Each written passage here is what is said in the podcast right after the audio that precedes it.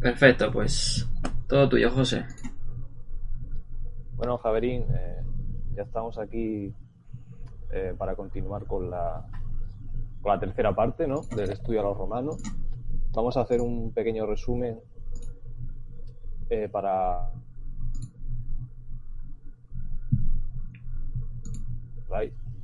eh, igualmente también también en parte también lo quiero hacer por los por los hermanos nuevos que bueno que no sé si ellos han seguido los estudios y bueno los que nos van a los que nos van a escuchar nuevos les recomiendo que, que se vean las sobre todo la primera parte porque bueno como ha dicho Aaron antes es muy importante conocer el contexto histórico eh, un poco los motivos también ¿no? de por qué Pablo escribe la carta para qué, con qué propósito, con qué fines, ¿no? Y, a lo largo del estudio de hoy también lo vamos a ver un poco. Así que, bueno, vamos a, vamos a iniciar, vamos a meternos de lleno. Vais a ver en la parte de abajo de la pantalla las notas, como siempre. Y bueno, eh,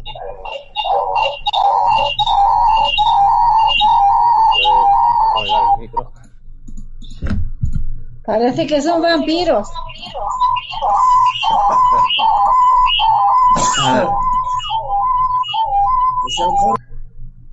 Vale.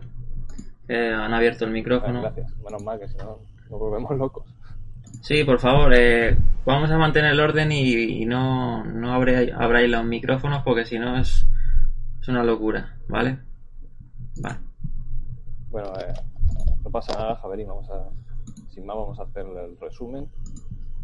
Fijaos, eh, bueno, estuvimos viendo la introducción a la carta, estuvimos viendo, bueno, lo que, lo que he explicado, la situación, el marco histórico, todo eso, las razones y motivos, y sobre todo lo más importante, es un hecho histórico clave que aconteció pues en pocos años antes de que Pablo escribiera la carta. Es que hubo un distanciamiento entre los seguidores del Mesías, los criterios mesiánicos que, que había en la comunidad de Roma, y los judíos que había en aquella, en aquella ciudad. Y, a, pesar de eso, vamos a ver que luego también vimos que Pablo cuando llegó a Roma, pues sí que había judíos todavía. No sabemos si ocultos o simplemente que el, emperador les permitió regresar, no sabemos. Pero sí que, porque sufrieron una expulsión, es decir, el año 49 vimos que hubo una expulsión de, esos judíos de Roma un hecho muy importante. y algunos dicen que pues, fue debido precisamente a esos, a esos debates, a esa, esa, polémica que hubo con los mesiánicos, que bueno, se produjeron altercados y bueno, cosas así. Entonces, bueno, eh, importante hecho, porque empieza a haber esta divergencia, esta separación entre eh, de los mesiánicos de Roma del pensamiento hebreo. Es ahí donde empieza a ocurrir, vimos muchas citas, las leímos, por eso es importante que veáis la primera parte eh, y conozcamos de esto, ¿no? Porque es importante porque si no vamos, como, como, les ha sucedido a muchos cristianos a lo largo de, estos últimos dos mil años, pues van a entender los motivos de la carta, que no simplemente Pablo trata de, pues, distinguir o eh, cristianismo del, del pensamiento hebreo y del Tanaj, como, muchos han llegado a pensar, sino al contrario, o sea, él está diciendo precisamente lo, contrario. Y los deseos de, bueno, también vimos el logo ya en, el, en la segunda parte, estuvimos viendo los deseos que tenía Pablo de ir a Roma, y ahí empieza a introducir el Evangelio, ¿no? Pablo empieza a hablar del Evangelio como la base de la justificación el juicio que pesa sobre la humanidad general. Y ahora vamos a continuar con, con esto último, con el juicio que pesa sobre la humanidad. Y sobre los gentiles, pero también sin, o excepción de personas, o sobre los judíos, porque vamos a ver aquí en el capítulo 1, fijaos lo que dice, por lo cual eres inexcusable, oh hombre, cualquiera el que juzga, pues en lo que juzgas al otro, te condenas a ti mismo porque tú que juzgas practicas las mismas cosas. Y sabemos que el juicio de Elohim sobre los que practican tales cosas es según verdad. Y piensas tú, oh hombre, que juzgas a los que practican tales cosas y las haces, que escaparás del juicio de Elohim. Y recordar, eh, una vez más, lo, vuelvo a repetir, cuando nosotros estamos hablando de por qué pongo Elohim y no pongo Dios, ¿no? porque en griego aparece Teot, porque Elohim hace referencia al atributo del amor entrañable de Dios, ¿no? Elohim Hurrahamim. Entonces, siempre tengámoslo presente porque nos da una connotación como un poco más especial, ¿no? Porque esta es la palabra que se usó para, para traducir, o sea, se usó para traducir Elohim. Así que es importante tenerlo presente. Y claro, vamos a leer la cita de, que es un, tampoco estamos hablando de, bueno, de no juzgar al otro, ¿no? Entonces vamos a leer Mateo 1, lo, voy a poner aquí, lo vais a ver en pantalla. Mateo 7, perdón, capítulo 7, versículos del 1 al 4. Eh, vale.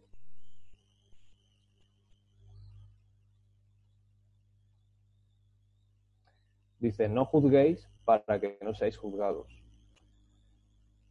Porque claro, el Pablo lo que nos está diciendo es que no, no puede juzgar a nadie, ¿no? Ni el Mesías tampoco está diciendo eso.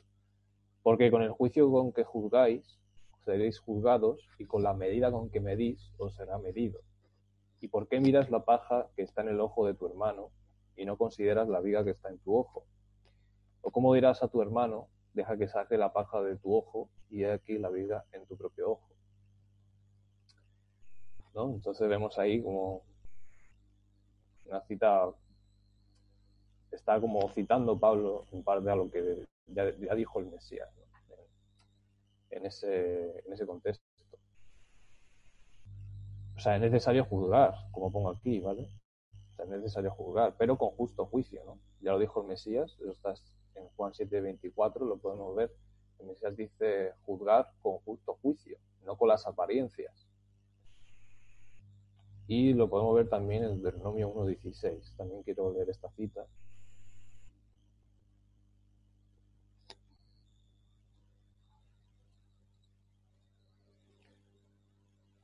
Dice así.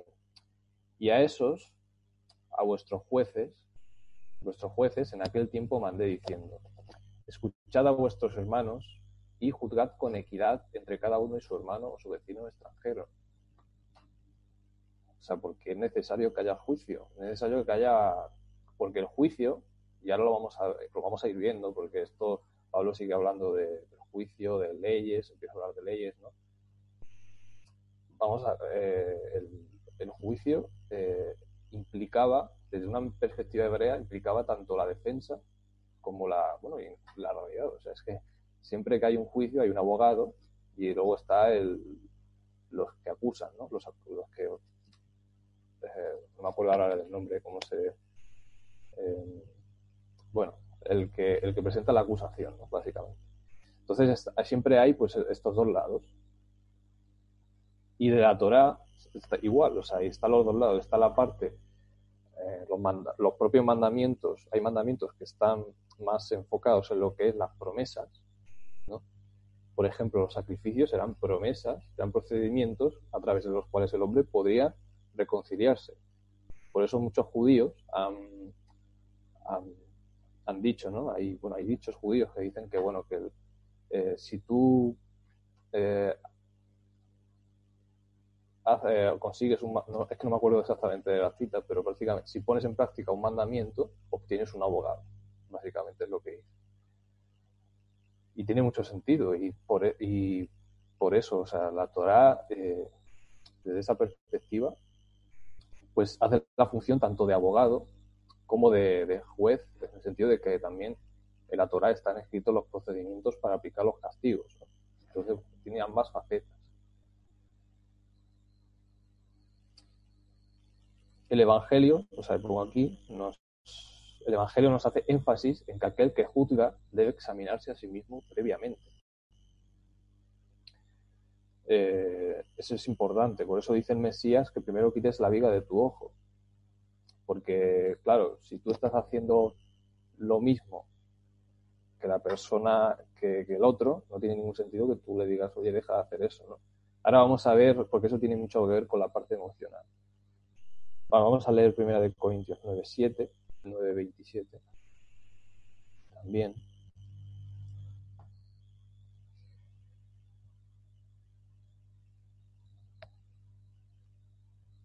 Dice así, sino que trato con severidad mi cuerpo y lo reduzco a servidumbre, no sea que habiendo predicado a otros yo mismo quede descalificado, ¿no? Entonces es importante pues tener presente que o sea el testimonio, ¿no? O sea, por eso uno tiene que tratar de examinarse a sí mismo siempre. No vaya a ser que tú pues seas avergonzado, ¿no? Delante de todos, habiendo hecho un juicio de valor sobre una persona y, resulta que tú estás haciendo lo mismo o peor, ¿no? Entonces, por eso el, no cualquiera puede juzgar y ni de cualquier manera, ¿no? Entonces, la Torah nos da pautas, procedimientos para hacerlo de la forma correcta. ¿no? Entonces, aquí importante el sistema límbico, que quiero comentarlo, mencionarlo, la parte emocional del ser humano, ¿vale? Se le llama, científicamente se le llama sistema límbico, y es el que está encargado de la empatía. Y bueno, los, los estudios científicos, los que han investigado esta parte del, bueno, de, del cerebro, ¿no? Dicen que nos identificamos emocionalmente con el dolor ajeno. Porque, por ejemplo, si nosotros estamos viendo un partido de fútbol y vemos que a un futbolista, por ejemplo, se le tuerce un tobillo o se le sale un hueso, pues obviamente a nosotros solo de mismo, ¿no? Nos duele solo de pensarlo. Y eso es porque eh, este sistema, o sea, lo que tenemos, hace que nuestra parte emocional hace que nos identifiquemos con el otro, con la otra persona o con, lo, con el que estamos teniendo delante. Y del mismo modo con los defectos ajenos, de modo que el señalar a los demás es muy posible que estemos tratando de encubrir nuestro propio pecado. Estamos tratando de, bueno, de echarle la culpa al otro y a lo mejor no somos conscientes de ello. Es decir, nosotros echamos la culpa al otro, estamos señalando al otro porque precisamente eh, nos sentimos mejor con nosotros mismos. Nos sentimos mejor con nosotros mismos. Yo estoy haciendo, yo he robado, entonces esa persona la veo robando, entonces de hecho, pues le señalo, ¿no? Y así como que me siento como mejor, básicamente. Entonces hacer como un chivo expiatorio para nuestra culpa. Pero eso no te, no te, no te quita la culpa. O sea, realmente eh, es una es una concepción falsa. Es una falsa, una ilusión falsa, ¿no? Esto no lo hace desaparecer. Y el ejemplo, tenemos un ejemplo bíblico. Tenemos el ejemplo de David. Vamos a leer este pasaje, que es un relato muy bueno para, para verlo. En segunda de Samuel.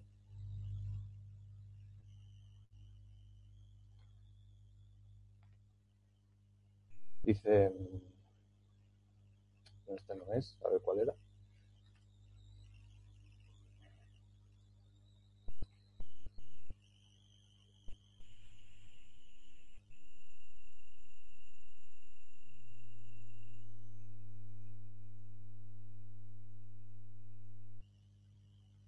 Ujú. Qué raro, ¿no? Creo que habré apuntado a lo mejor la cita mal. Bueno, voy a buscarlo un segundito. Mm.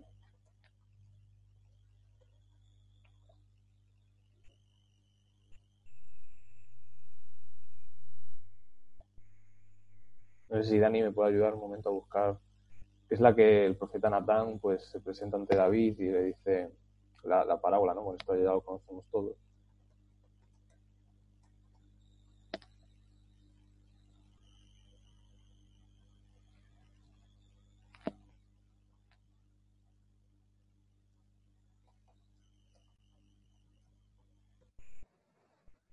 Doce. Sí. Vale, ahí está. Dice, y Hashem envió a Natán a Natán a David, y entrando en su presencia, ante su presencia le dijo, en una ciudad había dos hombres, uno rico y uno pobre. El rico tenía numerosos rebaños y vacadas, pero el pobre no tenía más que una corderita que había comprado, a la cual iba criando y ella crecía juntamente con él y con sus hijos, comiendo su pan, bebiendo de su vaso y durmiendo en su regazo, y era para él como una hija. Pero un viajero fue al hombre rico, y éste no quiso tomar de sus rebaños ni de sus vacadas para guisarlas para el viajero que le había llegado, sino que tomó la corderita de aquel hombre, de aquel hombre pobre y la guisó para el hombre que había venido a él. Entonces el furor de David se encendió en gran manera contra aquel hombre y dijo a Natán, vive Hashem que el hombre que hizo tal cosa es digno de muerte. O sea, fijaos que David tiene esta reacción, aun habiendo él hecho lo mismo, porque inconscientemente está como, o sea, quitándose el peso de encima, lavando, lavando su conciencia, intentando lavar su conciencia. Pero eso no le sirve.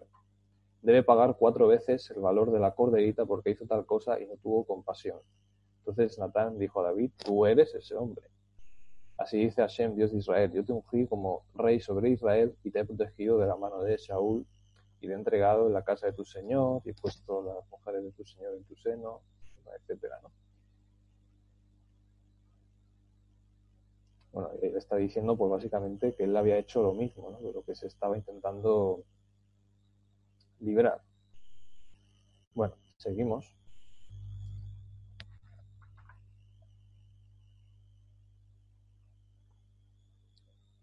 No sé si algún hermano tiene alguna pregunta hasta aquí.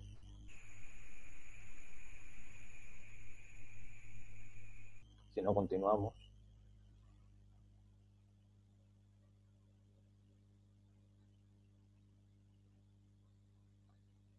Vamos a seguir. El tema, ¿por qué Pablo empieza? Porque algunos se puede preguntar, bueno, ¿por qué Pablo empieza a hablar de esto, no? ¿A quién se está refiriendo porque da la impresión de que muchos comentaristas ¿no? lo dicen. Parece que se está refiriendo ya a los judíos de una manera indirecta. Y tiene, y tiene sentido, tiene, tiene su forma de ser, e, porque los, los judíos en aquel tiempo pues tenían ese tenían ese, ese orgullo y ese egoísmo de como tenían la Torah, ¿no? como lo dice Pablo más adelante, pues se pensaban que, que, que ya que estaban por encima de todos, ¿no? O sea, y ese era, ese era el problema. Lo vemos, por ejemplo, en el, en el fariseo que, que ora, ora como para Dios, pero en realidad está orando a sí mismo, ¿no? Porque diciendo, mira, yo he hecho esto, lo otro, ayuno dos veces por semana, etcétera, ¿no? Como justificándose delante de Dios, ¿no? Y ese era un problema que había en aquel tiempo. Y Pablo, pues, eh, yo vamos, pienso que de una manera indirecta, pues ya le está empezando a, aunque también esto se, puede aplicar a cualquier eh, persona, cualquier individuo, ¿no? sea quien sea. Pero quiero que veamos un poco también cuál era la concepción de, de, los judíos ¿no? en aquel tiempo, o sea, que, es lo que ellos pensaban. Que igualmente hoy en día a lo mejor no todos piensan así, pero en aquel tiempo sí se tenía, sí se tenía esto. Dice, esto lo podemos sacar de la Mishnah, tratado, bueno, del Sanedrín 10.1. Luego hay una cita también del Talmud que es muy parecida, que la vamos a leer. Dice, todo Israel tiene una porción en el mundo, en el mundo por venir. Ahora, ahora vamos a ver que, claro, de qué manera lo interpretan esto. Dice, tu pueblo son ellos justos, pues será la tierra para siempre, ¿no? Entonces ellos lo sacan de aquí este pasaje. Son el brote que planteé, mi obra la que me glorío. Y estos son los que no tienen parte en el mundo por venir, ¿vale? Ahí te dice los que no. El que sostiene que la resurrección no es una doctrina bíblica, indirecta para los saduceos, porque no creían en la resurrección. Que la Torah no fue revelada divinamente. Y un epicoros, ¿vale? O los epicúreos, bueno, unos filósofos griegos. El rabino Akiva dice, incluso uno que lee libros no canónicos y otro que susurra un hechizo sobre una día y dice, no traeré ninguna de las enfermedades que he traído a los egipcios, porque yo soy el Señor tu sanador. Esto es curioso, me, parece curiosa esta cita. O sea, el hecho de leer como para como de una manera mística para que se cumpla lo que, lo que lees, ¿no? como un hechizo, como tratando de hacer un hechizo, ¿no? Curioso. Abba Shaul dice, también uno que pronuncia el nombre divino como se deletrea, ¿no? qué curioso. O sea, que todos estos no, no le darían el reino, el mundo venidero según ellos. Pero bueno, lo importante es el concepto que ellos tienen, es decir, porque ellos tenían esa mentalidad y ese pensamiento de que ya por el hecho de nacer como judíos ya eran salvos. Y era un, problema. O sea, era un problema que Pablo pues estaba tratando de, de bueno, ya por ejemplo, el Mesías o, bueno, el libro de Juan, no, Juan, el, Juan el Inmersor, por ejemplo, también les dijo, lo vamos a leer, les dijo que no, ¿no? que estaba, estaba mal, mal entendido eso. Todo el pueblo judío, ¿vale? Esto es de ya del Talmud Sanedrín, que es una cita parecida, pero no es exactamente igual, por eso vamos a leerlo también. Todo el pueblo judío, fijaos que aquí ya dicen Israel, en vez de Israel leen el pueblo judío. O sea, ya fijaos la diferencia. Talmud es posterior a la Mishnah también, tenerlo presente. Incluso los pecadores y los que pueden ser ejecutados con una, una pena de muerte impuesta por la corte tienen una participación en el mundo por venir. ¿no? Curioso. O sea, aquí dice que incluso aunque un judío esté, no esté viviendo como un judío, para, por decirlo de alguna manera, porque está diciendo los pecadores, incluso es decir, los que están practicando el pecado, están agrediendo la Torah, incluso ellos también nos van a heredar, porque ellos pensaban que iban, a, iban al Seol después de morir y era como una especie de purgatorio para ellos. Este era el concepto que ellos tenían. De aquí salió lo del catolicismo romano también del purgatorio, etcétera. Pero totalmente equivocado. Y bueno, básicamente dicen lo mismo, muy parecido. Muy, muy parecido, pero ese es el detalle extra, ¿no? Que en el Talmud lo, te, añaden esto. Bien, voy a leer a ver si hay, porque creo que alguien está escribiendo en el chat.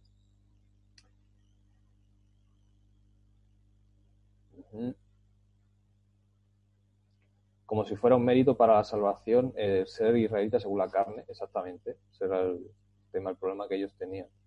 Se acogían a los méritos de Abraham, sí, ahora vamos a leer. eso está en Lucas, en el libro de Lucas, el Evangelio. Ahí aparece cuando Juan eh, tiene esta discusión, este debate con ellos, porque él está bautizando gente y ellos le vienen a como a como a. Y vamos a seguir. Si no me equivoco, tengo esa cita por aquí, que creo que la he puesto. Eh, si no, bueno, vamos a leerlo un momento. Si no la he puesto, pero creo que la quería poner. Lucas capítulo 3.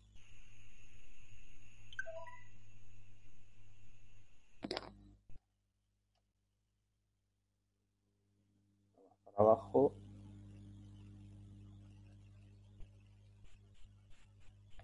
No será Lucas 3 o Juan 3.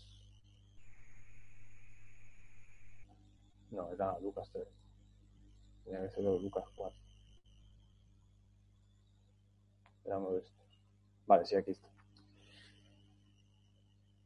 Entonces, eh,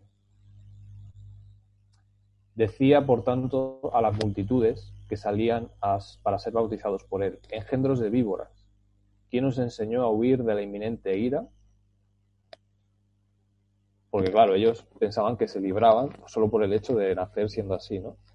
Haced pues, pues frutos dignos del arrepentimiento y no comencéis a decir entre vosotros mismos, a Abraham tenemos por padre, porque yo os digo que Elohim puede levantar hijos a Abraham de estas piedras. ¿No? Entonces, eso era lo que ellos pensaban, efectivamente, y por eso Juan pues les, les, les reprende, ¿no? De que eso está que no, o sea, que eso está totalmente mal entendido. Bien, seguimos por el versículo 4. Dice, o menosprecias la riqueza de su benignidad, de su tolerancia y de su longanimidad, ignorando que la benignidad de Elohim te guía al arrepentimiento. Pero según tu dureza y tu corazón no arrepentido, atesoras para ti mismo ira, ya sabemos que ira, pues alergia, ¿no? Es repulsión al pecado, para el día de la ira y de la revelación del justo juicio de Elohim. O sea que él te guía al arrepentimiento, es decir, que el arrepentimiento no es un don humano, no nace del ser humano. O sea que es Elohim el que tiene que darnos esa capacidad para el arrepentimiento. Y es curioso, ¿no? Eh, es curioso que, bueno, para el arrepentimiento se usó para traducir Teshuvah, que es la palabra en hebreo, Teshuvah, eh, se usó la palabra metanoia, que significa cambio de mente. Muy interesante porque, porque de hecho el Ruach HaKodesh lo que hace es ordenar nuestros pensamientos. Tiene mucho sentido que se haya usado esta palabra para, para, hablar del arrepentimiento. ¿no? O sea, es muy, muy inteligente ahí. Si, si esta epístola a los romanos fue, a lo mejor fue escrita originalmente en griego, pues Pablo ahí, pues sin duda demostró que tenía mucho, sabía mucho, ¿no? Tenía mucho conocimiento.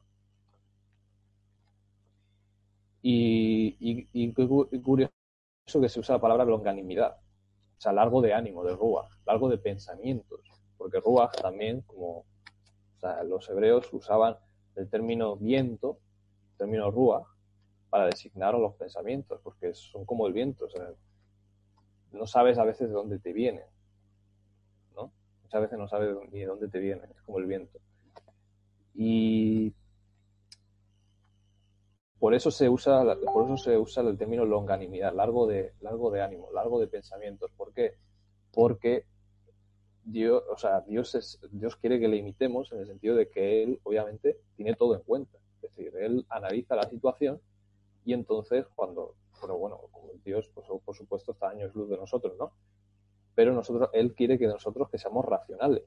O sea, que meditemos bien la situación antes de tomar una decisión, que no nos precipitemos, o sea, largo de ánimo tiene también no solo el hecho de que no nos, no nos angustiemos rápidamente, no seamos inestables emocionalmente, sino también de que pensemos bien las cosas antes de hacerlas. ¿no? Ese, ese, es el sentido también. Y aquí tengo más, más detalles. Y la de Shubá, pues obviamente sabemos desde el hebreo que es un retorno a Elohim, pero no un retorno de cualquier manera, sino que retornar a Elohim, como ya sabemos, Elohim, el atributo del amor, pues es volver a, tener esas relaciones e intimidad con el Eterno. O sea, obviamente, a través de sus mandamientos, ¿no? Porque el que guarda los mandamientos, ¿no? Decía Mesías, el que guarda mis mandamientos es el que me ama. Y eso, y eso es así, o sea, no es el amor del mundo, es el amor de Dios. no es cualquier amor, amor entrañable implica también un, un cambio en nuestra manera de tratar o juzgar a los demás. ¿No? Porque Pablo lo está relacionando con el hecho de que si juzgas al otro, ¿por qué lo juzgas si tú también estás haciendo lo mismo? ¿no? O sea, eso no es el, el amor de Elohim. De retornar a Elohim es volver a pensar como él, ¿no? Y sus pensamientos están más, son más altos que nuestros pensamientos. Y sobre todo más específicamente, más altos que los pensamientos de, de uno que está pues desviado, ¿no? Fuera del camino.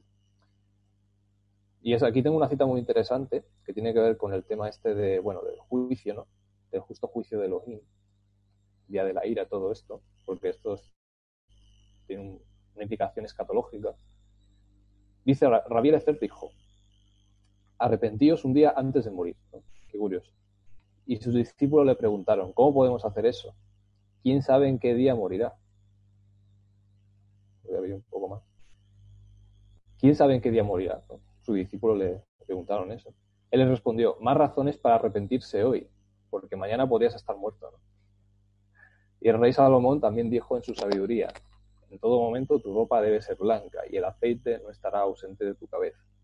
Entonces, si uno está constantemente, la Salomón a mí me encanta el libro de Ecclesiastes y me encanta leer a Salomón porque es que realmente cuando tú meditas en lo que él dice, tiene todo el sentido del mundo. O se nota que él era muy sabio en lo que dice. En todo momento tu ropa debe ser blanca. O sea que tú tienes que estar constantemente pues eh, confesándole a él tus pecados, ¿no? Porque él es el que limpia nuestros pecados. Él es el que nos ayuda a corregir nuestra vida y a ordenar nuestros pensamientos y dice, y el aceite no estará ausente de tu cabeza. ¿Eh? Curioso, que el aceite es un... Está hablando ahí de la... Está hablando del ruach, pero también está hablando de la sujeción. O sea, cuando tú estás limpio, cuando tus pensamientos están ordenados, tú estás sujeto a Elohim. Y sus pensamientos son tus pensamientos. Tiene la mente de Mashiach. ¿eh? O sea que muy interesante lo que dijo. lo que significa que una persona siempre tiene que estar preparada. O sea, no... Y esto lo, enseñó el Mesías también. O sea, que él, que él va a venir como ladrón en la noche. Entonces siempre tiene que estar preparado. ¿no? Tienes que estar eh, listo. Y esto está extraído, bueno, la cita del Tratado Shabbat 153a. Bien, no sé si algún hermano quiere, tiene alguna pregunta, alguna duda. Aquí yo creo que, bueno, creo que es sencillo.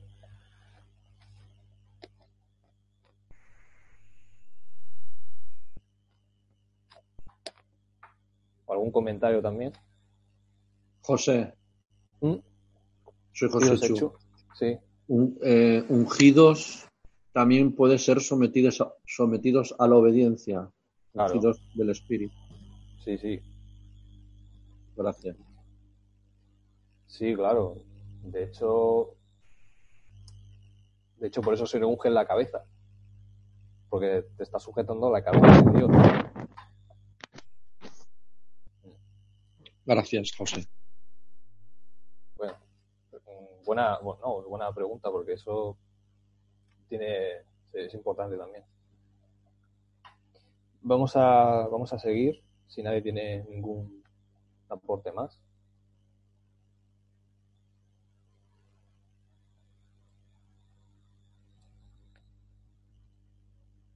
Bueno, seguimos. Llegamos al versículo 6. Y aquí, bueno, vamos a, vamos a ver unas cuantas cosas. Eh, claro, entonces está hablando del juicio, de la revelación del justo juicio de Elohim, el cual pagará a cada uno conforme a sus obras. ¿no? Entonces, claro, aquí hay dos maneras ya de entender el juicio. O sea, bueno, de hecho, esto está extraído de una cita de. Creo que es de un salmo, creo sí, de un salmo. ¿vale? Pablo está citando un salmo. Y es muy interesante. ¿Qué significa esto? Juzgar conforme a las obras de cada uno. Porque está diciendo, entonces eh, eh, Dios va a justificar, la justificación es por obras o qué se está refiriendo, ¿no? O sea, esto es importante. Entonces hay dos maneras de verlo. Hay dos maneras de, de entender la justicia, o sea, el juicio. Hay una, la visión griega romana, porque realmente, eh, bueno, aquí lo tengo puesto, lo que se llama justicia, justitia distributiva, en latín, ¿vale? ¿Qué significa justicia distributiva? Que, que se aplica, o sea, que el propio, o sea, el poder religioso se vale del poder civil para aplicar los castigos, ¿vale? Esto es como el concepto que tenían de que ellos, pues, tenían que, se tenían que aplicar castigos. Aparte de lo, de lo que es la consecuencia propia de la ley, hay castigos extra, o sea, castigos aparte. Entonces, bueno, esa es un poco la visión actual, la visión moderna. Pero la visión de Dios, la visión hebrea, es diferente. La visión de Dios es un poco diferente. ¿En qué sentido? Pues eh, toda acción ya de por sí tiene sus consecuencias, ¿no? Eso es evidente. O sea, si tú eh, dejas caer un peso bastante pesado sobre tu pie, te vas a hacer daño. O sea, es evidente. Si, si violas una ley, es decir, si matas tu cuerpo, te haces daño. Es evidente. Eh, la- las leyes han sido establecidas de tal forma que su transgresión supone de por sí un daño para el pecador. Vamos a ver eh, lo que es una acción-efecto, ¿no? Acción-reacción, toda acción tiene una reacción.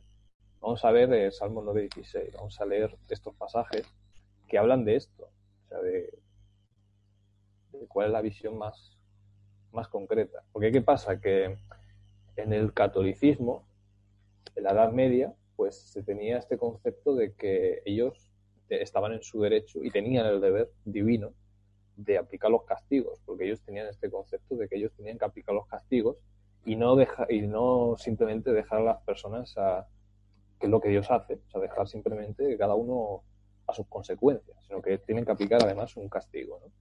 Tenían este concepto. Entonces la cita era eh, Salmo 9.16. Vale. Dice, Hashem se ha dado a conocer, ha impartido justicia, ¿eh? fijaos cómo está hablando de esto.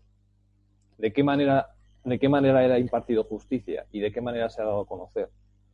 dice, el malvado fue atrapado en la obra de sus propias manos. Ahí está. Pero vemos. Entonces, y ahora vamos a seguir, seguirlo viendo, ¿no? Bueno, aquí aparece Yayon Sela. Eh, Yayon es como meditar lo que, lo que acabas de leer y, bueno, Sela es como continuamente, ¿no? O perpetuamente, algo así.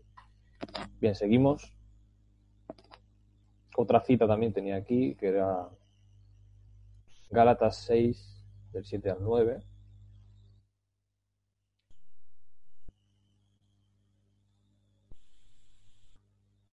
Dice, no os engañéis, Elohim no puede ser burlado, pues lo que el hombre siembra, eso también cosechará.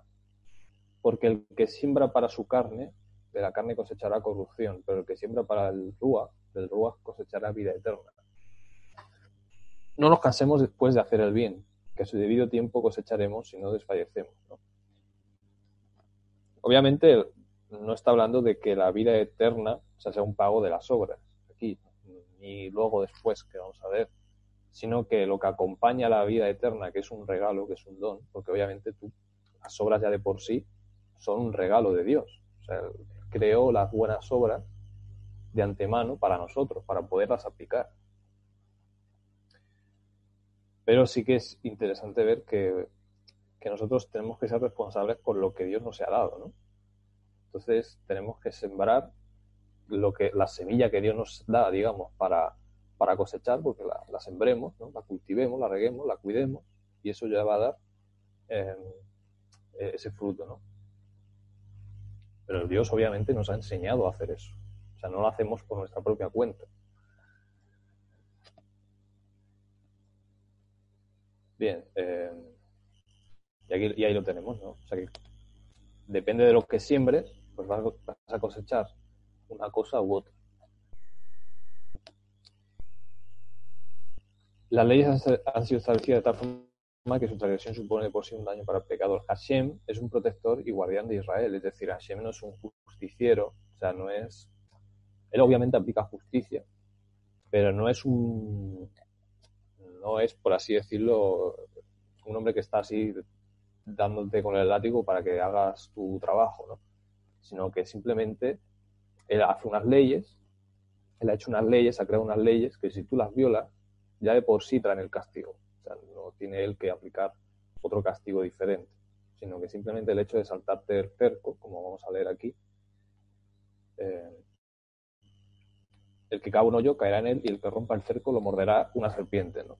Y es curioso, ¿no? El cerco, obviamente, sabemos que representa a la Torah. Y la serpiente ya sabemos que representa al adversario, ¿no? Bueno, se dice que el, que el león anda alrededor, ¿no? Alrededor, de, obviamente, el, el, adversario no se puede meter. Si tú estás dentro de la Torah, o sea, el adversario no te puede atacar. Pero si tú te sales del cerco, ahí es cuando él aprovecha para, para atacarte. Entonces, ese, esa es la idea. Esto está en bueno, Eclesiastes 18. Y aquí tenemos también otra cita. Dice, quien cave una fosa caerá en ella, y quien ruede una piedra le caerá encima. ¿no? Es curioso. Está hablando de lo mismo, ¿no? De que si tú tienes una mala intención, esa mala intención, como un boomerang, va a volver hacia ti. Y, hay más citas, ¿no? Curioso. Dice, esto está extraído del Proverbio 24.12, dice en hebreo, Beheshif le Adam que palo. O sea, y él volverá al hombre, o para el hombre, conforme a su acción, o sea, conforme a, la, su operación, a su acción. Y dice, eh, claro, él devuelve, o sea, es parecido a lo que dice aquí. Luego la, cita que, Pablo usa está aquí, está en, en Salmo 62.12, dice, Uleja Adonai Gesed, es decir, en ti Adonai está la bondad, o para ti está la bondad. Kiata de Shalem Leish que más ¿eh? Dice, bueno, es curioso, ¿no? Eh, dice porque tú, y utiliza el verbo shalom, que es completar o colmar, porque tú colmarás, pero se, se puede entender como pagarás o dar, la, dar lo que le corresponde, ¿no? Colmarás al varón conforme a su obra. Curioso el, que use ese verbo, ¿no? Y, ya sabemos que Ish, eh, cuando se usa la palabra Ish en la escritura, se refiere a, un hombre que anda conforme a la Torah, sujeto a la voluntad de Dios. Es un hombre espiritual. No es lo mismo eh, que hable de Adán, como aquí, sino- o como Ish. Normalmente, siempre que aparece Ish, normalmente siempre va a estar referido a, pues a eso, a un hombre que, que anda dentro de la Torah. Bien. Eh, bueno, ya lo hemos visto. No sé si algún hermano quiere, tiene alguna duda respecto de este, de este versículo. Es decir, cuando le dice el cual pagará cada uno conforme a sus obras, se está diciendo que él va a devolver a cada uno pues lo, lo malo que haya hecho, ¿no? O sea, si tú haces, o lo bueno. ¿No? Por, por eso también hay otro salmo que dice, eh, pero yo en tu bondad confío, ¿no? Y cantaré a Hashem porque me cumplió, es decir, porque me colmó. O sea, me dio lo que, lo que, lo que sembré, o sea, lo que coseché, pues eso, eso es lo que nos da Dios, básicamente. A eso se refiere. Mira, ahí un chat ha escrito alguien. Sí, como Eva que salió del jardín con lo del, claro, con lo de la serpiente, ¿no? Y el cerco, claro. Exactamente, salieron del jardín y, y es así. Oye, ya está con los aplausos. No sé si los oís, pero bueno, aquí están en mi casa todos bien. Son las 8.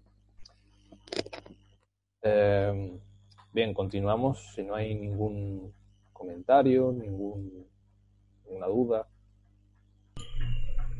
Eh, Vale. Si no, pues. eh, creo que ahora- Aaron Sí. iba a comentar algo. Aarón, Sí. venga, Aarón, suelta.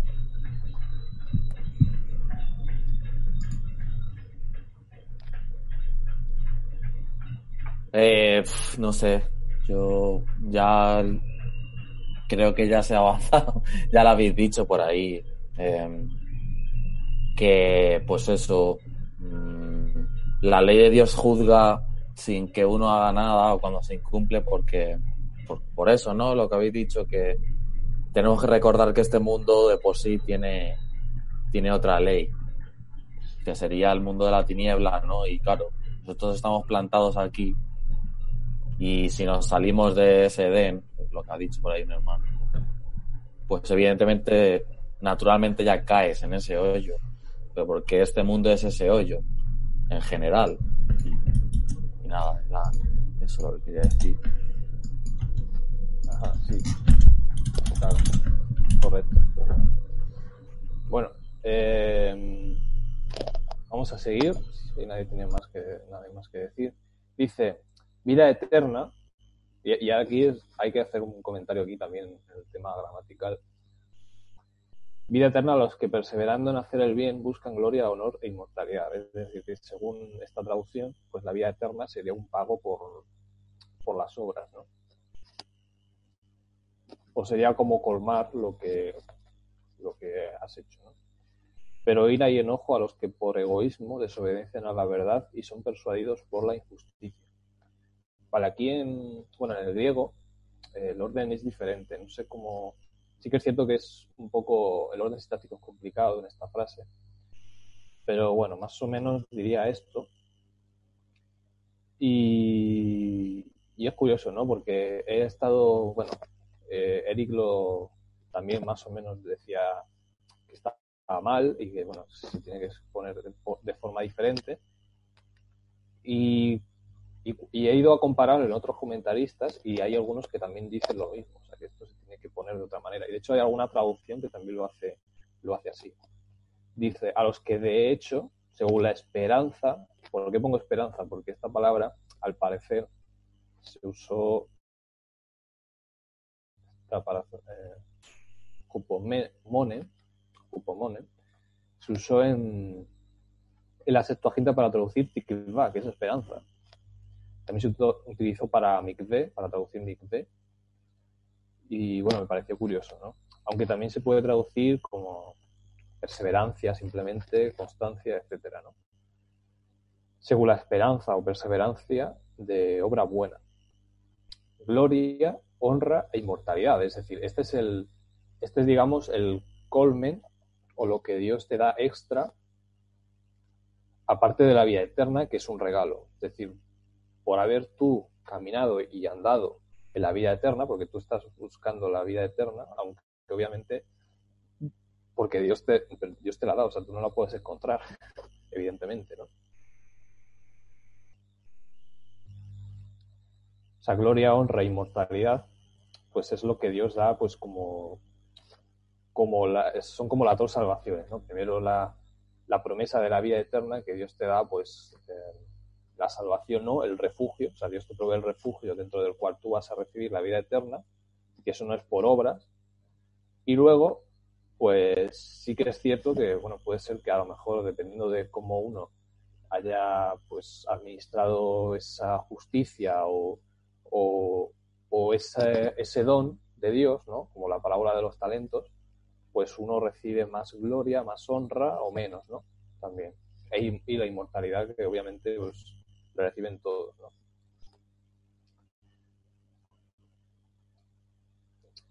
Y bueno, aquí lo que he dicho. Eh, ¿A qué se refiere entonces con esperanza de obra buena o perseverancia de obra buena? Bueno, esto es lo que básicamente dice Pablo aquí en Filipenses 3, del 7 al 16. Lo vamos a leer. Vamos a leerlo.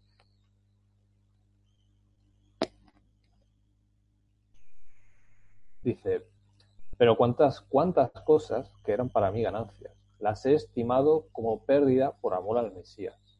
Y ciertamente aún considero todas las cosas como pérdida por la superioridad del conocimiento de Mashiach y Josué, mi Señor, por el cual perdí todas las cosas y las tengo por estiércol para ganar al Mesías. Y ser hallado en él, no teniendo mi propia justicia, que procede de la Torá, sino la que es mediante la fidelidad del Mesías la justicia que procede de Elohim basada en la fidelidad, para conocerle a Él y al poder de su resurrección y la participación de sus padecimientos, llegando a ser semejante a Él en su muerte. Si en alguna manera llegara a la resurrección entre los muertos. No que lo haya alcanzado ya, ni que ya esté perfeccionado, sino que prosigo, por si logro aferrar aquello para lo cual fui también aferrado en el Mesías, ¿no? Eh, hermanos, no, yo mismo no considero haberlo alcanzado, pero una cosa hago, olvidando las cosas que quedan atrás y extendiéndome a las que están delante, prosigo hacia la meta, hacia el perro. Uf, espérate que me han puesto aquí música. Eh, dame un segundito. Bueno, a ver si mi madre. Vale, ya la ha bajado. Vale. Eh, perdonad por eso, pero es que la ha puesto muy fuerte. Claro, me, me despista. Entonces, bueno, aquí está hablando Pablo, pues básicamente de, pues eso, ¿no? De, lo, de, la perseverancia y de la esperanza que él tiene. O sea, que nosotros, cuando hacemos una buena obra, cuando nosotros queremos aplicar un mandamiento, lo hacemos con la esperanza puesta en lo que vamos a en lo que Dios nos ha dado ya por herencia, que es la vida eterna, y, y que vamos a, recibir, a ver, contemplar en, en, el futuro, ¿no? Lo que vamos a ver, porque si no sería en vano todo lo que todo lo que estamos haciendo. Si no hubiera resurrección entre los muertos, pues como dice Pablo dice, ¿no? O en vano sería eh, sería en vano, ¿no? Como dice Primera de Corintios 15, que creo que lo dice. Así que eh, prosigo hacia la meta, hacia el supremo premio del supremo llamamiento de Elohim en Masías de Josué. Ahí está.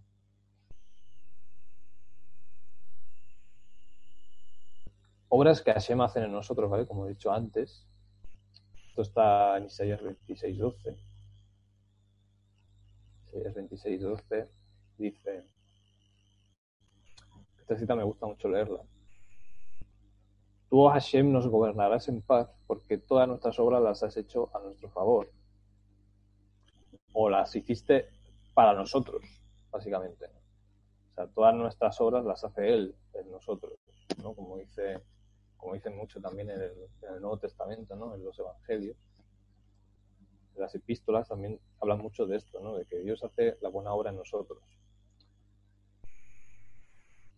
Lo que hacemos, lo hacemos con la esperanza puesta delante de nosotros y no sería en vano. ¿no? Bueno, aquí están las citas que he dicho, que vamos a leerlo también, 1 de Corintios 15, 58.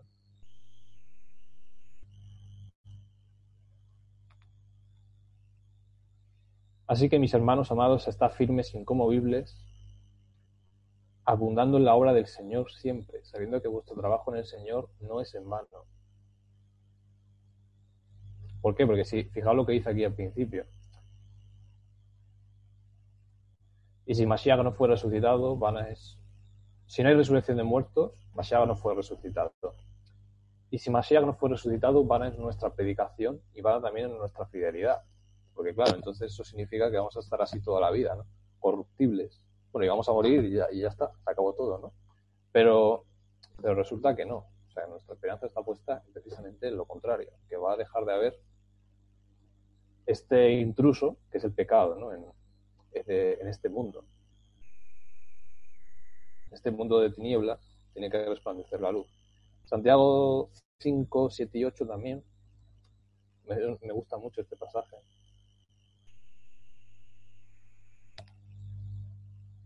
Dice así. Vosotros pues, oh hermanos, tened paciencia hasta la venida del Señor. Mirad cómo el labrador espera el precioso fruto de la tierra, siendo paciente con él hasta que reciba la lluvia temprana y la tardía. También vosotros sed pacientes y afianzad vuestros corazones porque la venida del Señor está cerca. Ahí lo tenemos, ¿no? Entonces por eso se, nos exhorta a ser pacientes, ¿no? Y, y esa es nuestra esperanza, ¿no? La venida del Mesías pronto. Bien, seguimos, si nadie tiene nada más que decir. Aquí dice, pero ira y enojo a los que por egoísmo desobedecen a la verdad y son persuadidos por la injusticia, ¿no? O sea que, ya bueno, aquí sigue diciendo. No sé si algún hermano tiene algo que decir respecto a esto.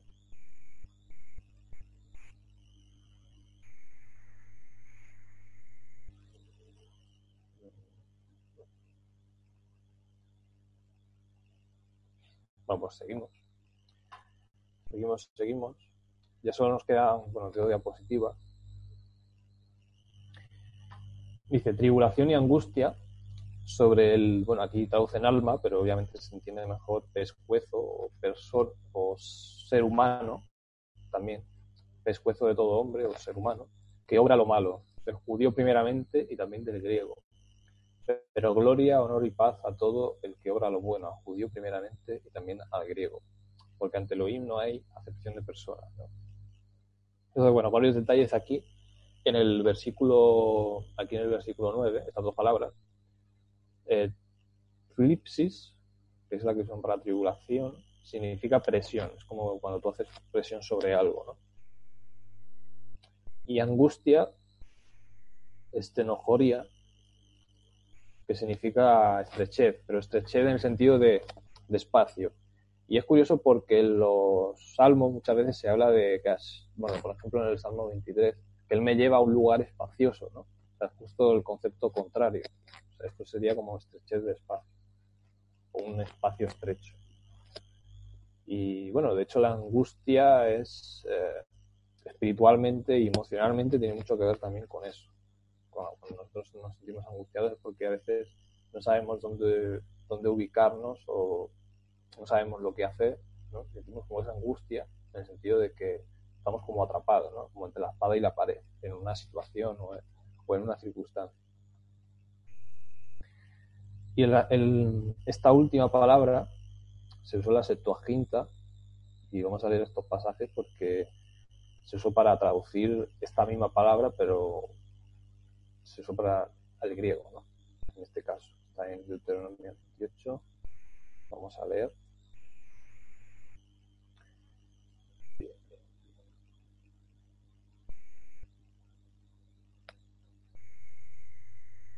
Aquí. Dice, asediará en toda tu tierra todas tus ciudades hasta que caigan tus muros altos y fortificados, ¿Veis? Y aquí está en el contexto de asedio, por eso he dicho estrechez de espacio, porque también tiene que ver con, con un asedio. ¿no?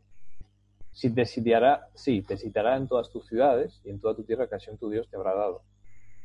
Esto está en el tema de las consecuencias de la desobediencia, ¿no? Y todo esto, de saltarse, es decir, de saltarse el cerco, ¿no? Que hemos hablado.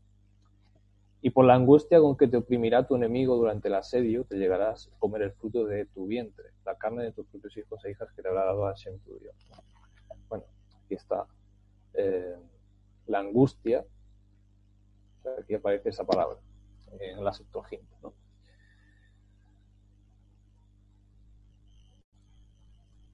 Bien, aquí creo que tengo otro pasaje, Isaías 8:22, bueno, es parecido, no vamos a leer, pero lo usan en un contexto más eh, espiritual, ¿no? tan literal, aquí fue el literal en Deuteronomio 28. Entonces, bueno, fijaos que Pablo sigue haciendo énfasis en el judío primeramente.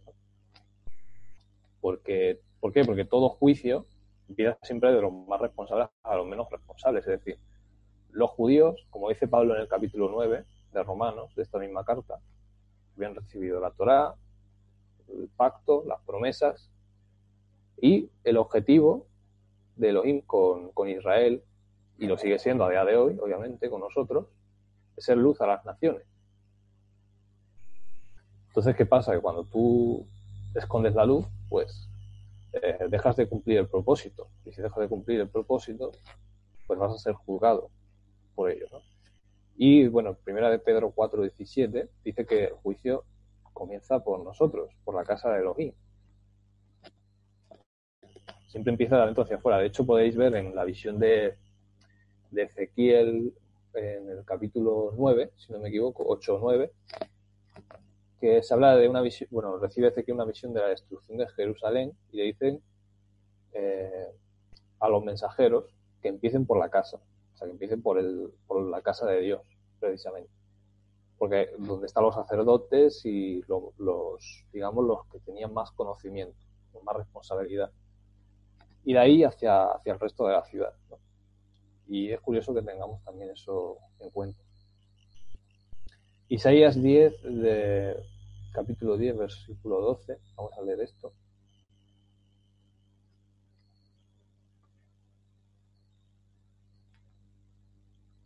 Dice, y aquí tenemos otro ejemplo, cuando Adonai acabe toda su obra en el monte de Sion y en Jerusalén, castigará el fruto de la soberbia del corazón del rey de Asiria y la arrogancia altanera de sus ojos. O sea, primero, obviamente, usó al, rey de Asiria para conquistar eh, estas, esta zona de Samaria, ¿no? de, las tribus del norte. Luego iba, obviamente, porque son los primeros, el pueblo de Israel es el primero por donde empieza el juicio. Entonces luego, después, viene el juicio al rey de Asiria. Ahí está.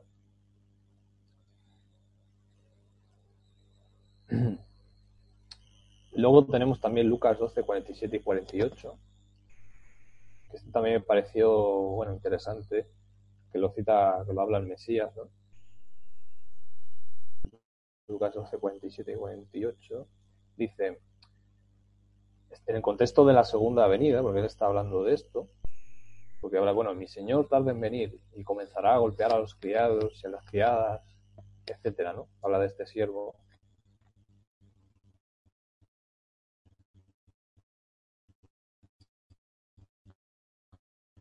y lo castigará severamente. Aquel siervo pues que conoció y no se preparó ni hizo conforme a su voluntad, será azotado mucho. Pero el que la conoció, o sea, el que no la conoció, perdón, e hizo cosas dignas de azote, será azotado poco, porque a todo aquel que fue dado mucho, mucho le será demandado, y al que le encomendaron mucho más le pedirán. Entonces vemos aquí la diferencia entre los que tienen mayor y menor responsabilidad. Tener presente esto. Porque es lo que está comentando Pablo, es decir, eh, primeramente empieza siempre por el, por el judío. Tanto lo malo como lo bueno. Porque aquí abajo dice, pero gloria y honor y paz a todo el que obra lo bueno.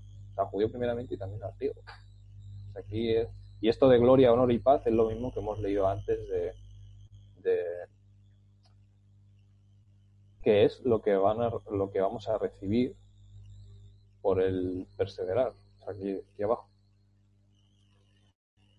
Gloria, honra e inmortalidad. O sea, por la esperanza, por la, por la buena obra. No la vida eterna, la vida eterna es un regalo, pero el resto eh, sí que viene pues por, por añadido, ¿no? digamos.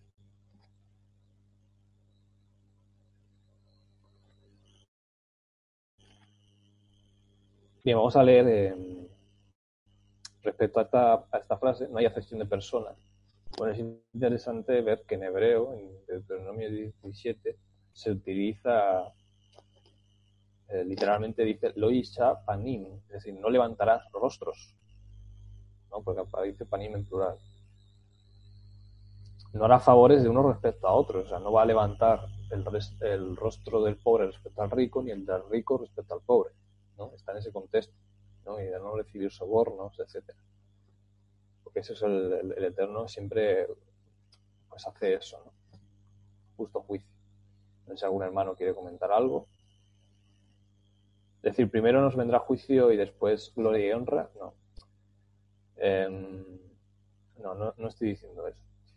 Está diciendo aquí que respecto a lo que van, lo que van a recibir unos, según lo que hayan hecho en su vida, en el cuerpo, si, si unos han, por así decirlo, eso lo podemos ver aquí, han desobedecido la verdad y son persuadidos por la injusticia, es decir, se han apartado del camino, pues van a, pues son- van a recibir ira y enojo. ¿no? Ya sabemos que ira no es, eh, no es que Dios se cabre, sino que es la repulsión de Dios ante el pecado, ante lo que está mal, porque por naturaleza eres contrario a eso. Y en cambio, pues los que eh, el que obra lo bueno, gloria, honor y paz al que obra lo bueno. Sencillo. Aparte de la vida eterna, que es un regalo, que no lo recibes por, el hecho de ser, por el hecho de hacer bien no vas a recibir mm, la vida eterna. O sea, ni por el hecho de haber nacido judío, que es lo que pensaban eh, en aquella época. Creo que Pablo está tratando de rebatir con, y lo estaba viendo con todos estos textos, ¿no? Por ejemplo, de, de Deuteronomio, de, etcétera, ¿no? De, las escrituras, los que claramente se ve que no por el hecho de nacer judíos o israelitas, mm, no puede ser que tú heredes el, el, el, el Gainón, al contrario. O sea, el, hecho de ser sanguíneamente judío no te, no te salva. O sea, eso no, no tiene que ver.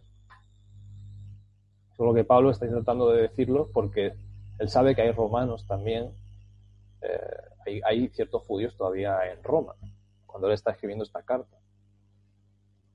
Y entonces eh, se refiere a ellos. Por eso es importante entender el contexto histórico para ver a qué, por qué Pablo está diciendo estas cosas. ¿no? Bien, vamos a terminar. Si, no sé si algún hermano tiene algo más que decir, algún comentario, alguna pregunta.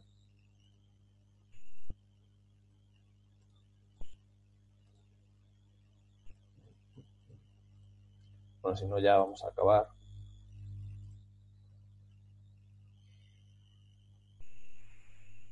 Vale, perfecto, hermano. Eh, bien, vamos a terminar entonces. Dice así, los últimos cuatro versículos, cinco versículos, porque todos los que sin ley pecaron, aquí es importante, porque aquí eh, vais a ver que he tachado algunos artículos que no aparecen en el griego, ¿vale? Por eso es importante también leer desde el original. Eh, por eso el tema de las traducciones, ¿no? que a veces nos complican la comprensión.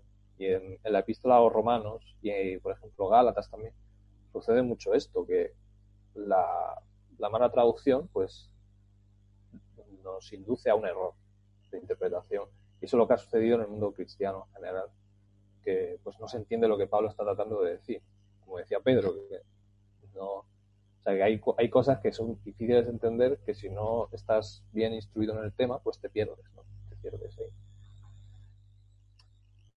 Porque todos los que sin ley pecaron, sin ley también perecerán. Y todos los que en ley, no en la ley, sino en ley, porque está hablando de cualquier ley. ¿eh? Habla de leyes en general, salvo cuando aparezca el artículo, que ahí sí que se está hablando de la Torah, o, de, o de la ley de la que esté hablando en ese contexto. Todos los que en ley pecaron, por medio de ley, por medio de una ley, serán juzgados. Porque no son los seguidores de ley los justos ante Elohim, sino los hacedores de ley serán declarados justos. Porque cuando los gentiles que no tienen ley hacen por naturaleza cosas de la ley, aquí se está hablando de la Torah, aparece el artículo, estos no teniendo ley son ley para sí mismos, los cuales demuestran la obra de la ley, de la Torah, escrita en sus corazones. Es decir, a lo mejor no han nacido como judíos, pero están haciendo, poniendo en práctica lo que dice la Torah. Dado testimonio junta, juntamente su conciencia y acusándolos o defendiéndolos sus razonamientos. No teniendo ley y a lo mejor ni siquiera han oído hablar de la Torah, de que existe. ¿Mm? Entonces, eh, interesante. Y ahora vamos a leer algunas citas para que lo, lo veamos, lo veamos con más claridad. ¿no? En el día en que Elohim juzgue por medio de Mashiach y Josué los secretos de los hombres conforme al Evangelio. Vamos a ver. Estar en, en aquí, estar sin ley o estar, estar en ley es estar dentro de la legalidad y estar sin ley es estar fuera de la legalidad. Es muy, es muy parecido a cuando tú estás, naces en un país, pues naces dentro de la ley de ese país. No, no naces con la constitución colombiana si, si has nacido en España, ¿no? No tendría ningún sentido. O tú naces y eres instruido en la constitución de ese país en el que naces. Entonces, eh, obviamente, pues el, el, gentil, pues obviamente no conoce o no, ha, no sabe mucho acerca de la Torah, de la ley de Israel. Y, y, Pablo aquí, como está hablando también a los judíos, y ahora en el versículo 17, de hecho, empieza a, hablar, a mencionarles directamente, porque hasta aquí solo es indirectamente, dice que, pues Pablo está diciéndoles que dentro de la legalidad, estar dentro de la legalidad y nacer como judío no les hace justificados, o sea, no los justifica por de facto, ¿no? O sea, simplemente, no, es que yo eh, soy hijo de Abraham, y entonces está escrito en Isaías que yo, como hemos leído, ¿no? Que, que todos los eh, todos los israelitas van a recibir, la, van a ser salvos, ¿no? Entonces, no, no es esa la idea. O sea, porque claro, porque tú puedes ser, y, Pablo sigue esta lógica en el capítulo 3, en el capítulo 4, o sea, vamos a ir viéndolo, como él quita esta idea de la mente. Es decir, no por ser israelita, según la carne, eres salvo, sino que el verdadero judío lo es, y eso, bueno, eso lo podemos leer, de hecho, aquí en, en el versículo este mismo capítulo, no es judío, en el 28, versículo 28 del capítulo 2 dice, no es judío el que lo es exteriormente, ni la circuncisión la que se hace exteriormente en la carne, sino que es Yehudí el que lo es en lo interior, en lo secreto, ¿no? En su intimidad. Y la circuncisión es la del corazón en espíritu y no, según letra, la alabanza del tal no viene de los hombres, sino de Dios. O sea, porque eso, o sea, no por el hecho de, no todos los que deciden de Israel son israelitas. O sea, un israelita desde de facto es aquel que tiene una relación con Dios. Y Israel, ¿qué significa? Dios ejercerá el principado, o sea, Dios pondrá el príncipe. Entonces, él es el, él es el, el que marca la identidad. O sea, no, no es simplemente una ley o una, o una serie de costumbres, tradiciones. Es Dios el que marca, te marca la identidad como israelí. Y es lo que Pablo trata de demostrar ¿no? aquí.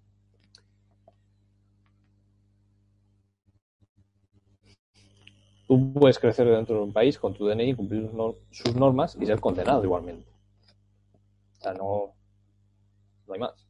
La diferencia entre estar dentro de la Torah y fuera es que la Torah contiene promesas de reconciliación y perdón. Esa es la diferencia. Que, la, que estar dentro de la... Porque claro, si tú eres gentil y lo más normal que tú andes desor- desordenado, según tus, tus creencias, tus ideas, tus pensamientos, sin Dios. Pero sí que es cierto que hay excepciones, hay excepciones de personas que, eh, según su conciencia, hacen lo mejor que pueden. Y, y, y es porque, sencillamente, como, bueno, como vamos a ver, Dios, Elohim, ha, derramado su ruach sobre ellos. Y eso lo vamos a ver ahora. Dios ha- se les ha revelado de alguna manera, aunque sea pequeñamente, a lo mejor ni siquiera mm, lo mm, hablan de él como si fuera Dios, ni siquiera guardan el Shabbat, no saben nada de estas cosas, pero de alguna manera muestran estas obras o estas, muchos de los procedimientos de la Torah, en definitiva. ¿no?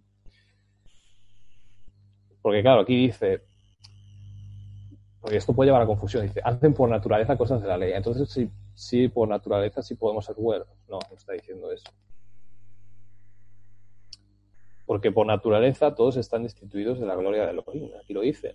Romanos 3.22, más adelante, dice, la justicia divina, mediante la emuná de Josué el Mesías, porque la fide- es el fiel, nosotros no somos los fieles, es él, para todos los que muestran fidelidad, porque no hay distinción alguna. Por cuando todos pecaron, es decir, también se puede leer este ahí como es decir, están privados o destituidos de la gloria de Elohim. Y ya sabemos que Elohim es el amor, ¿no? Entrañable de él. O sea, están sin amor por naturaleza. Uno no puede, uno no puede decir que sabe lo que es el amor hasta que no conoce a Dios o conoce a Elohim. Por lo tanto, estos gentiles de los que habla Pablo son los que han nacido, son no, han nacido de nuevo realmente. Porque si tienen la obra de la Torah escrita en sus corazones, a pesar de que a lo mejor ni siquiera han oído hablar de ella, es porque Hashem ha derramado su ruach sobre ellos. Es evidente. A pesar de no ser judíos y no haber nacido dentro de la Torah. Ese es el tema. El- Pablo se está refutando y está diciendo, no es cierto que tienes que ser judío necesariamente para ser salvo. O que ya por el hecho de ser judío vais a ser salvos, sí, sí o sí.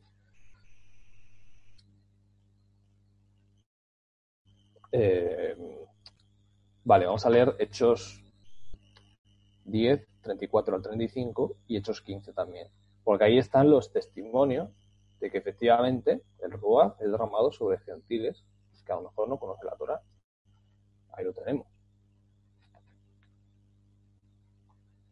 Tenemos aquí, entonces dice, Pedro tomó la palabra y dijo, en verdad comprendo que Dios no hace acepción de personas, es lo, lo que habla Pablo, sino que de toda nación se agrada del que le teme y hace justicia, o de cualquier nación. Entonces, el que en cualquier nación a lo mejor encuentras a uno entre 10.000 o entre 100.000, pero, pero los puede haber. Una persona que verdaderamente esté sirviendo a Dios eh, como buenamente puede, de la mejor manera que sabe, y haciendo justicia. Porque Dios le está mostrando. Porque recordad que en el capítulo 1, Pablo habla de que la creación se ve, se puede ver a Dios, se puede ver sus atributos. Sus atributos están visibles. Entonces hay personas que pueden conocer a Dios a través de, no solo de la Torah, sino a través de las cosas creadas. ¿no? Y la otra cita que es eh, Hechos 15, del 7 al 11.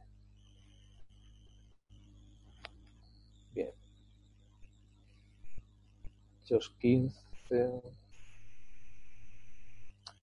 Dice, bueno, aquí está, este es el concilio de Jerusalén, que ya lo conocemos todos. Después de mucha discusión, se levantó Pedro y les dijo, varones hermanos, vosotros sabéis que desde los primeros días Dios escogió entre vosotros, de entre vosotros que los gentiles oyeran por mí, la, la- o sea, por mi boca, la palabra del Evangelio y mostraran fidelidad. Y Elohim, que conoce los corazones, dio testimonio a favor de ellos, dándoles el Ruach Kodesh igual que a nosotros. Y nada discriminó entre nosotros y ellos, purificando, purificando por la fidelidad, por la fidelidad de él, obviamente, sus corazones. Ahora pues, ¿por qué tentáis a Elohim po- imponiendo sobre la cerviz de los discípulos un yugo que ni nosotros, que ni nuestros padres ni nosotros hemos podido llevar? ¿no? Antes bien, cre- eh, creemos, o sea, mostramos que por la gracia del Señor Yehoshua somos salvos de igual modo que ellos, ¿no? O sea, que Básicamente eso es lo que, lo que, por eso Pablo está hablando de lo que habla, porque ellos habían visto, Pablo había visto que sobre los gentiles también podía ser derramado el Ruach pues, había en ellos también, en algunos de ellos, no todos, pero muchos había pues esta Torah, ¿no? Había Torah en ellos.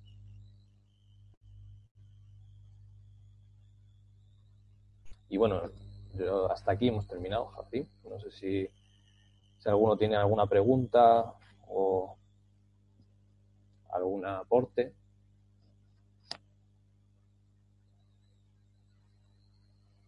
Muchas gracias, José Amador, muy amable.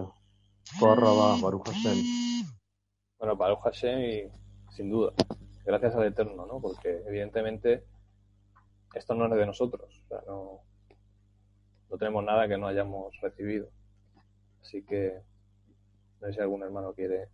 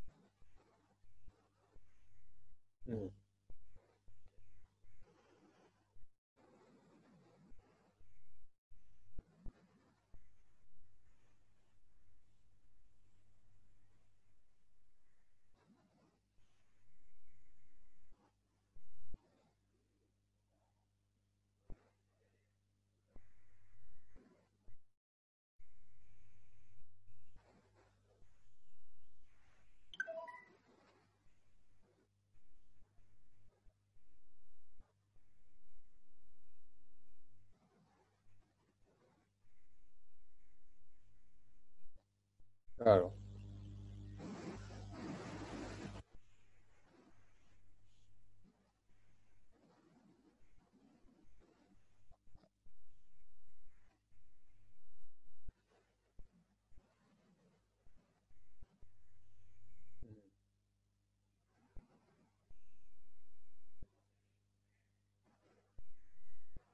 Claro. Sí, ha comentado Pedro, dice en el verso 13, sino hacedores de ley serán declarados justos. ¿Se puede ser justo por cualquier ley? No comprendo esta parte. Cualquier ley de la Torah, porque en este caso eh, se está refiriendo ante Elohim, ¿no? que se está refiriendo a, porque es la única ley que ante Elohim tiene validez, es decir, no, cualquier ley vale delante de Dios. Pero se está refiriendo no a que cualquier justo pueda, de hecho, por eso Pablo está diciendo, eh, los hacedores de, la, de, de ley, de cualquier ley dentro de la Torah, delante de Dios, se han declarado justos. Es decir, ninguno, porque ninguno puede decir yo he cumplido la Torah perfectamente. Claro. No, ninguno. Por eso, por eso Pablo está dando este punto, ¿no? Claro, es el cuadro que, bueno, y perdona a los hermanos de YouTube que no había abierto mi micro, no me escuchaban. Entonces, está claro que, que todos están bajo pecado, ¿no? Era al fin, al cabo. Y no sé, eh, ¿quieres comentar algo? ¿O algún hermano quiere hacer algún aporte que no entienda algún concepto? Si me, si me permitís, me gusta mucho el versículo 4 y 15, que lo ha recalcado José Amador, porque los gentiles, no teniendo Torá, de forma natural hacen Torá.